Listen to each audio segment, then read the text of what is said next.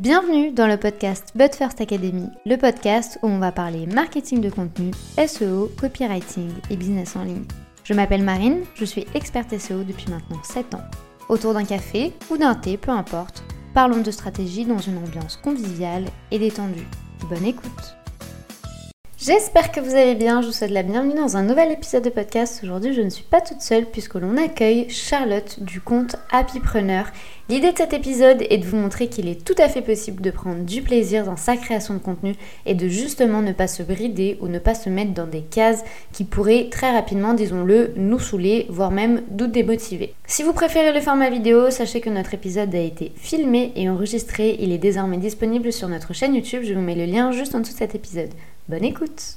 Est-ce que déjà tu vas bien? Coucou, bah écoute, ça va très très bien. Je suis très contente d'être là. Donc, euh, Merci beaucoup d'avoir accepté mon invitation. L'idée dans tout ça, c'est qu'on voit un peu ensemble euh, la bonne euh, vibes et la bonne ambiance dans la création de contenu, prendre du plaisir dans tout ça, parce que c'est ton expertise aussi, prendre du plaisir dans, dans sa vie professionnelle. Est-ce que tu peux nous parler un peu de toi, qui tu es, ce que tu fais, comment tu t'es lancée, etc. Alors, euh, donc déjà, je m'appelle Charlotte, j'ai 27 ans, je suis indépendante depuis euh, deux ans et demi environ, bientôt trois, ça passe vite. Donc, je suis community manager euh, slash content manager, donc j'aime bien tout ce qui est stratégie de contenu et tout ça. Je me suis lancée donc après des études de droit, donc ce qui n'a absolument rien à voir avec ce que je fais actuellement. Donc, donc je me suis formée toute seule. Et puis voilà, je suis très contente de m'être lancée là-dedans. Je suis très épanouie dans ce que je fais. Je pense que je suis beaucoup plus épanouie que si j'avais continué dans ma voie euh, du droit euh, de l'époque. Donc voilà. Ouais, et pour ton business, est-ce que tu appliques également la, stratégie de contenu ou tu le fais également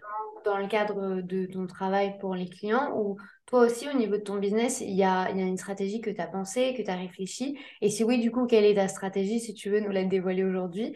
Et euh, du coup, un peu ton rythme de publication, puisque ben, je le sais autant que toi, créer du contenu, ça peut prendre du temps. Et quand on a beaucoup de contenu, généralement, on essaie de trouver le bon rythme pour être sûr de, pouvoir un peu pallier à. Alors, donc, bah forcément, moi aussi, moi aussi, je l'utilise. Alors, c'est un peu particulier parce que j'ai commencé sur un compte Instagram et après, j'ai un peu séparé deux choses. J'ai séparé la création, enfin vraiment euh, mon expertise euh, création de contenu. Euh, j'ai créé un tout nouveau compte il n'y a pas si longtemps. Donc là-dessus, je suis sur trois publications par semaine environ. J'ai pas encore les articles de blog, mais ça va arriver parce que je trouve que c'est important d'avoir un gros contenu et ensuite des plus petits contenus sur Instagram. Donc là, ça va arriver bientôt. Et, euh, c'est vrai que l'autre compte que j'avais avant, je l'ai un peu euh, laissé à l'abandon. Euh. donc c'est toujours les, cordonniers les plus mal chaussés. Je l'ai un peu laissé à l'abandon celui-là, mais euh, maintenant sur mon premier compte, je parle plus de la vie d'entrepreneur et tout ça. Et c'est de là que j'ai fait un podcast. Donc je suis plus sur le podcast, on va dire. Mais je me suis pas mis de rythme précis à suivre on va dire que voilà, je suis plus régulière sur mon nouveau compte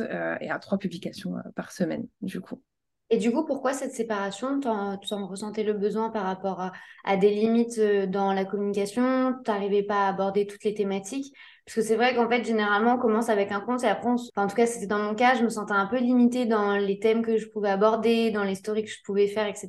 Et du coup, c'est vrai qu'à ce moment-là est venue l'idée du deuxième compte. Toi, est-ce que c'est le cheminement que tu as fait également de ton côté ou pas du tout? C'était juste euh, un choix euh, plus stratégique, mais qui n'a rien à voir avec ça? Bah, Disons que euh, c'est surtout l'année dernière, je, commençais à. J'avais l'impression que je m'éparpillais un peu. J'avais envie de parler bah, de tout l'aspect entrepreneuriat, quand on est indépendant, la vie qu'on peut avoir euh, et tout ça, euh, les réflexions qu'on peut avoir. Et aussi, j'avais quand même envie de continuer sur mon expertise, on va dire. Et donc, j'avais l'impression que ça faisait un peu fouillis et je me suis dit, bon, on va séparer les deux. Donc, oui, c'est un peu stratégique, je pense. J'ai moins envie de me prendre la tête sur le compte où je vais plus parler de ma vie d'entrepreneur. Pas envie de m'imposer un cadre précis. Par contre, j'avais envie de continuer à rester, à avoir un bon cadre sur l'autre, tout l'aspect Instagram, création de contenu, tout ça. Donc voilà, j'ai voulu séparer les deux choses pour avoir deux choses complètement distinctes. potentiellement, sur euh, le compte euh, où je parle d'Instagram et tout ça, c'est un truc où j'ai pas trop envie d'attacher à ma personne. Par contre, l'autre, oui. Donc euh, voilà, je me suis dit, on va, on va séparer les deux, ça va faire un peu plus carré, je sais pas. Donc, donc voilà. C'est un peu clair quand on, a, quand on a un peu un personal branding à côté et que les gens puissent un peu s'identifier à nous. D'ailleurs, moi, tu vois, je le savais pas du tout, mais on a presque exactement le même parcours. Et en plus de ça, tu viens de rajouter juste une petite cerise sur le gâteau puisque tu as fait du droit et moi aussi. Et c'est une des raisons pour lesquelles aussi j'avais abandonné. Donc effectivement, je trouve que c'est bien, tu vois, de, de, de scinder parce qu'il y a une identification qui est beaucoup plus forte. Toi, dans ton contenu, c'est vrai qu'au-delà, tu vois, de partager un peu ton quotidien, etc., il y a quand même un point assez mindset que moi j'ai pu voir. Quelle est la place toi, du mindset au sein de ton business, mais également dans la création de contenu? Est-ce que c'est quelque chose qui a réellement de l'importance au quotidien? Ou est-ce que tu veux communiquer dessus parce que tu sens que les entrepreneurs, les freelances, etc., ont besoin d'entendre ce genre de choses? Je pense que euh, le mindset, c'est vraiment... Enfin, de toute façon, ça fait partie de, notre, notre vie d'entrepreneur. C'est vrai que bah, si nous, on n'est pas bien, si on ne se sent pas bien dans notre tête, ça, va se ressentir et, bah, forcément, derrière, euh, les résultats qu'on va avoir... Euh, va être peut-être un peu moins bon parce qu'on va être euh, un peu euh, bah voilà, chargé mentalement, si je peux dire ça comme ça. Donc, euh, donc je pense que c'est important, et notamment dans la création de contenu, parce que je pense qu'on a tendance à se mettre un peu trop la pression sur, ce que, sur, sur tout ça, et déjà sur ce que font aussi les autres. Je pense qu'il faut arrêter de trop... de trop regarder ce que font les autres tout le temps et de se dire mon Dieu, mais c'est trop bien ce que fait telle ou telle personne. Oh là là, mais il faut absolument que je fasse pareil. Non, en fait, voilà. Il faut arrêter de d'être obsédé euh, là-dedans et plus euh, être soi-même. Voilà, se focaliser sur soi-même, sur ce qu'on a envie. Et, pour moi, c'est hyper important de ne pas toujours regarder ce que font les autres. Alors, je pense que c'est important aussi de regarder pour s'inspirer, mais pour faire la part des choses, il faut arrêter surtout de se comparer. C'est vrai que tu vois, généralement, les, gens, ils se disent. Euh, de toute façon, en fait, un tel m'a dit qu'il fallait que je publie cinq fois par jour, donc je vais publier cinq fois par jour. Il y a un tel qui m'a dit, ah, mais il y a cette règle-là d'algorithme à respecter, donc on va le faire. Après, tu vois, il y a tous les trucs de tendance qui arrivent, donc on se dit, il faut que je suive la tendance. Et au final, au fil des comptes, on se perd au milieu de tout ce contenu-là. Et en fait, on, perd surtout aussi en, personnalité, puisqu'on va avoir tendance à, faire un peu comme tout le monde. Et c'est un peu ce qui est en train d'arriver malheureusement en ce moment, tu vois, d'avoir un peu tous euh, bah, les mêmes thématiques, euh, les mêmes publications, les mêmes rythmes également. Tu vois, tout le monde va publier à 18h parce que tout le monde sait qu'à 18h, les gens sont dans les transports. Enfin, tu vois, il y a plein de trucs comme ça qui font qu'au final, on voit un peu la création de contenu comme un poids et pas comme euh, juste du plaisir. Et alors que toi, c'est vrai que tu vois, on, ressent qu'il y a vraiment beaucoup de créativité, beaucoup d'originalité dans tout ce que tu vas dire. Et moi, quand j'ai vu ton contenu, c'est vrai que je me suis dit, elle ne publie pas pour publier. Elle publie parce qu'elle a vraiment quelque chose à dire et qu'elle a un message à transmettre. Euh, est-ce que c'est vraiment ça que tu ressens? Et quand tu dis, j'ai pas envie de publier, tu vas pas te forcer? Ou au contraire, tu vois, tu as une organisation qui est tellement bien ficelée que tu anticipes en fait ces, ces, moments un peu de, de down, parce que ben, on en a tous, euh, et tu te dis de toute façon c'est publié, c'est programmé, ça va sortir et moi je reste dans mon coin, ou c'est vraiment beaucoup beaucoup de feeling dans ton contenu. Je pense qu'il y a un peu des deux, dans le sens où J'essaye d'être un maximum organisé parce que je, je, pense que de toute façon, pour être régulier un maximum, c'est ce qu'il faut, s'organiser un maximum. Mais si vraiment tu en arrives au point où euh, ça t'angoisse de publier ou de prévoir ton contenu, je pense qu'il faut aussi savoir prendre du recul et ne pas se forcer quand on n'en a vraiment pas envie. Maintenant, je pense qu'il faut faire la différence entre j'en ai pas envie parce que là j'ai la flemme et que je procrastine et la vraie pas envie. tu vois Donc, euh, je pense que pour les, petites, voilà, les petites flemmes comme ça, c'est très bien d'être bien organisé, de prévoir à l'avance son contenu, de, euh, voilà, de faire euh, tout un tas de, choses pour pouvoir être régulier. Maintenant, si vraiment tu sens que tu n'en as vraiment pas envie, je pense qu'il faut aussi se poser les bonnes questions derrière et se demander pourquoi tu n'as pas envie de publier. Il y a une vraie connaissance de soi en fait dans la création de contenu, mine de rien. Plus, le temps passe et plus je fais d'interviews et plus en final je me rends compte que euh, dans le contenu réellement, ce qui va passer, c'est déjà de un, notre personnalité, mais surtout notre énergie, tu vois, euh, de savoir un peu quelle, quelle est notre manière à nous de nous rapprocher des gens et de pas juste publier sur Instagram ou sur TikTok ou sur LinkedIn et d'attendre que les gens viennent à nous. Il y a aussi un travail ici qui doit être fait euh, pour avoir une bonne communication. Quelle est selon toi la bonne méthode, stratégie pour créer du contenu sans bah, se fatiguer, sans en avoir marre, euh, sans se dire mon Dieu, mais j'ai pas du tout envie, quoi. Tu vois Parce que c'est vrai que généralement, en fait, la création de contenu, elle est vraiment perçue comme un fardeau et comme une obligation, alors que il y a quelques. Alors, en 2023, je dirais qu'effectivement, oui, c'est une obligation de créer du contenu, alors qu'avant, tu vois, c'était juste un plus dans les stratégies d'être un peu différent. Aujourd'hui, tout le monde le fait, donc c'est limite une case obligatoire. En prenant, en tenant compte de cette obligation-là, comment faire pour se dire, bah ok, tu sais quoi, ça va être un moment de kiff et je vais juste aimer ce que je fais et euh, juste ne pas traîner la patte. Je pense que déjà, il faut se poser la question quel format me correspond vraiment? Quel type de contenu me correspond vraiment? Parce que en effet, on peut voir partout, il faut faire euh, tel type de format, tel type de truc, euh, les reels, on entend partout, enfin bref. mais est-ce que toi, ça te correspond vraiment? Parce que, par exemple, tout bête, t'as pas envie de te montrer, bah, tu vas pas faire des vidéos YouTube, par exemple tu vas plutôt faire un podcast. Donc en fait, je pense qu'il faut complètement adapter son contenu et ses formats et, ou aller sur des canaux qui nous correspondent avant tout. Et je pense que c'est ça qui va faire qu'on va durer dans le temps. Alors déjà, c'est bien d'avoir une stratégie, de créer sa stratégie euh, en amont forcément, parce que c'est de suite beaucoup plus facile. Mais du coup, quand on crée sa stratégie, il faut, faut, vraiment se poser cette question-là.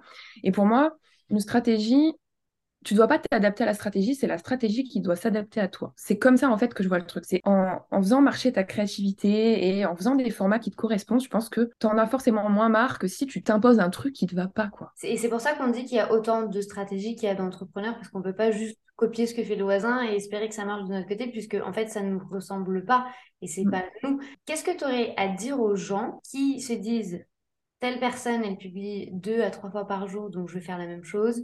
Il y a vraiment des dictats euh, contenus où les gens disent il faut absolument publier tous les jours sur LinkedIn, sur TikTok, sur Instagram. Il faut être tout le temps en fait euh, au taquet. Et limite en fait les gens devraient faire que ça dans le, de leur vie puisque ben ça prend quand même du temps. Qu'est-ce que tu aurais à répondre à ces gens? Est-ce que c'est obligatoire déjà? Est-ce que c'est stratégique également puisque ben on va envoyer plein de signaux aux, algorithmes Est-ce que d'un côté, c'est pas juste se tirer aussi une balle dans le pied et perdre aussi euh, l'engagement qu'on aurait pu avoir dans la dernière publication? Comment ça se passe un peu tout ça? Quelle est ta vision par rapport au rythme, au nombre, etc. Déjà, il faut arrêter de croire que c'est parce que tu vas publier tous les jours que ça, que ça marchera mieux. Tu peux aller plus vite en publiant tous les jours, mais est-ce que tu veux aller plus vite ou est-ce que tu veux que ça dure dans le temps? Déjà, première chose, parce que c'est bien beau d'avoir euh, d'un coup euh, une illumination et de se dire vas-y, je publie tous les jours, je suis trop à fond, mais ça va durer quoi? Trois mois? Et puis après, ça va te saouler, tu vas en avoir marre et tu vas laisser tomber. Donc, c'est peut-être pas la peine.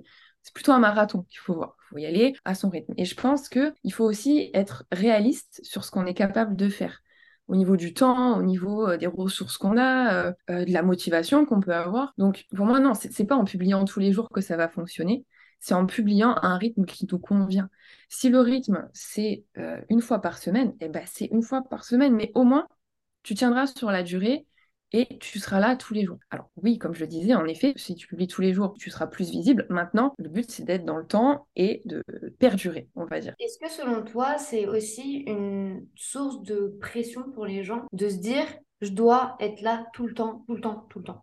C'est-à-dire qu'en fait, moi, j'ai déjà entendu des gens me dire, mais Marine, en fait, je n'ai pas le temps de créer des stories Instagram, euh, de créer des stories à la une qui vont être stratégiques pour pouvoir vendre, et après ça, publier euh, que ce soit des carousels ou des réels, et en fait, gérer tout le reste à côté. Est-ce que pour toi, la pression numéro un face au contenu, c'est vraiment euh, le nombre, ou c'est juste en fait les gens que tu accompagnes, par exemple, qui ne connaissent juste simplement pas la stratégie et qui se disent de base, en fait, Instagram, normalement, c'est facile. Instagram, c'est gratuit. Instagram, tout le monde peut créer du contenu. Tout le monde, je prends une photo, voilà, je la publie et puis ça va marcher.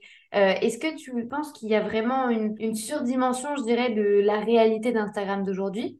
Ou c'est vraiment juste en fait les gens qui se mettent la pression tout seuls en mode euh, je dois être là tous les jours quoi. Déjà, je pense qu'il y a une chose qu'il faut euh, bien avoir en tête, c'est que par exemple, il n'y a pas que Instagram dans la création de contenu. Donc si t'es pas à l'aise avec Instagram, bah, tu peux très bien trouver autre chose pour créer du contenu déjà. Donc je pense que si tu es sur Instagram, c'est parce que, enfin si tu as envie d'aller sur Instagram, c'est parce que de base tu aimes bien ce réseau social et que tu aimes bien partager là-dessus. Maintenant, y je trouve qu'il n'y a aucune obligation il y a toujours, il y a plein d'autres moyens de faire. Après, euh, pareil, la pression, j'en parlais avec une amie il n'y a pas longtemps, on n'opère personne à cœur ouvert. Donc, je veux dire, si demain on décide de prendre du recul parce que ça nous fait du bien de prendre du recul et qu'on n'a pas envie de publier, bon bah c'est pas grave, ça, personne va mourir parce que tu vas pas publier euh, pendant tant de temps. Euh, en effet, je disais que la régularité c'est important, et je pense qu'en effet c'est important. Et puis comme tu disais aussi, maintenant la création de contenu, bah, c'est mm. presque obligatoire. Je pense aussi, et je suis complètement d'accord avec ça. Mais voilà, je pense qu'il faut aussi remettre les choses dans leur contexte et dire voilà, bon, oui, mais maintenant j'en ai marre, bon bah arrête, prends du recul.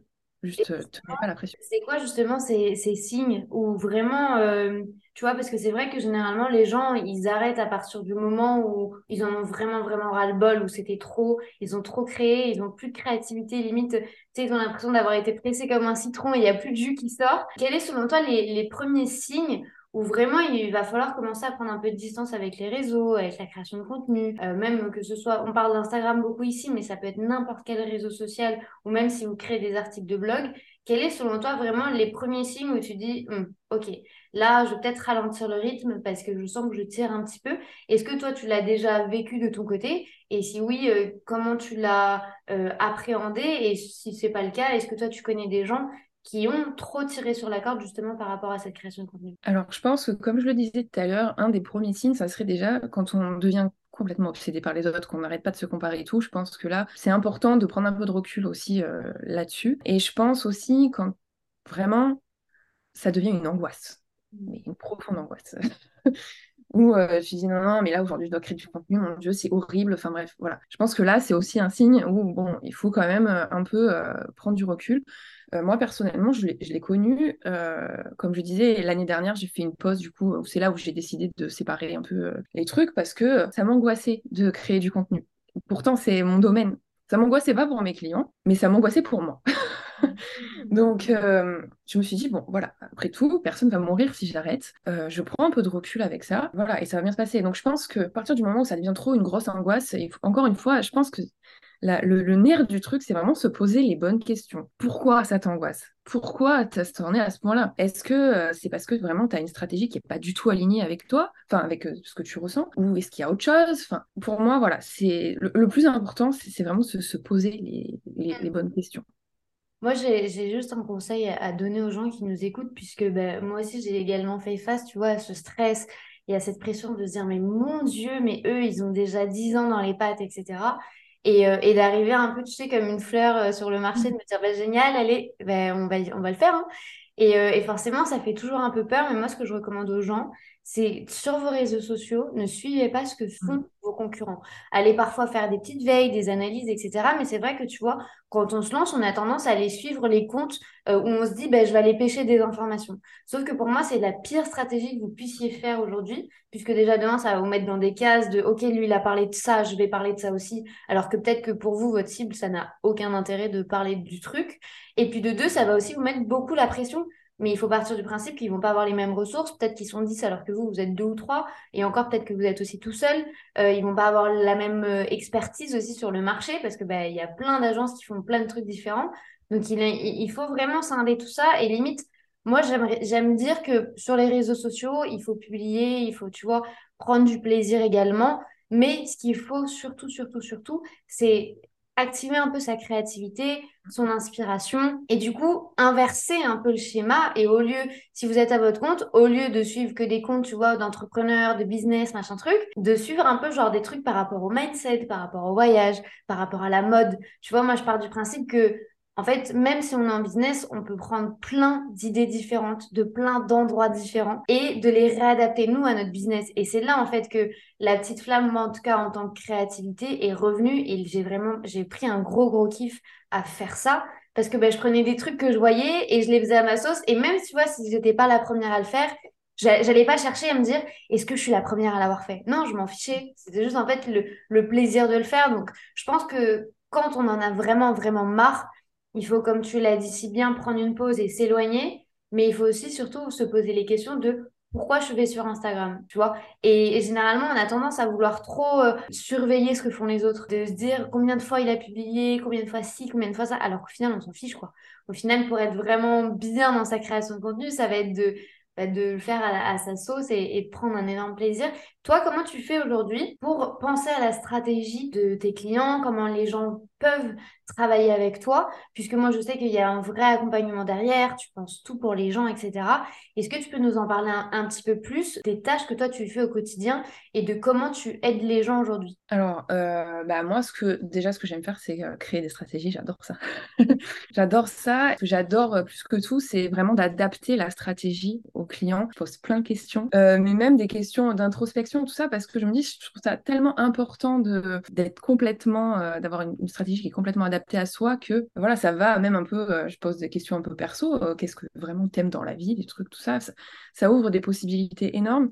Et une question que j'adore poser, qu'est-ce que t'aimerais faire? Quel format quel, euh, que, que t'aimerais vraiment tester mais que t'as peur de faire? Et j'adore cette question parce qu'à chaque fois, il sort toujours plein de trucs, des concepts, des formats, des trucs que des clients ont pu voir par exemple sur d'autres comptes, mais qui disent, bah, comme tu disais, oui, mais c'est pas dans mon domaine, donc je pense que je peux pas le faire et tout. Mais, mais au contraire, quoi. Au contraire, euh, ça va apporter un peu de fraîcheur. Et donc, j'adore poser cette question parce que voilà, il y a toujours plein de trucs qui sortent et, on se rend compte que finalement, la peur nous freine beaucoup alors que tout le monde a de la créativité, tout le monde a les moyens d'avoir une créativité énorme et de, et de faire plein de choses, mais on se freine beaucoup par la peur. Donc voilà, moi, quand je, quand je crée les stratégies pour mes clients, c'est une question que j'aime beaucoup poser. Et puis après, voilà, on s'adapte et, euh, on crée un truc euh, complètement adapté à, la personne. C'est ça que je trouve cool. De ne pas faire forcément comme tout le monde. Alors, tout a déjà été fait, donc on peut pas vraiment dire qu'on invente quelque chose, mais, mais voilà, c'est ça que je trouve. Euh, j'adore l'approche parce qu'en fait, du coup, tu vas aller bien au-delà de, la peur de la personne. En fait, tu vas poser aucune barrière mmh. euh, dans, dans l'ambition et dans les envies et dans les projets. Et du coup,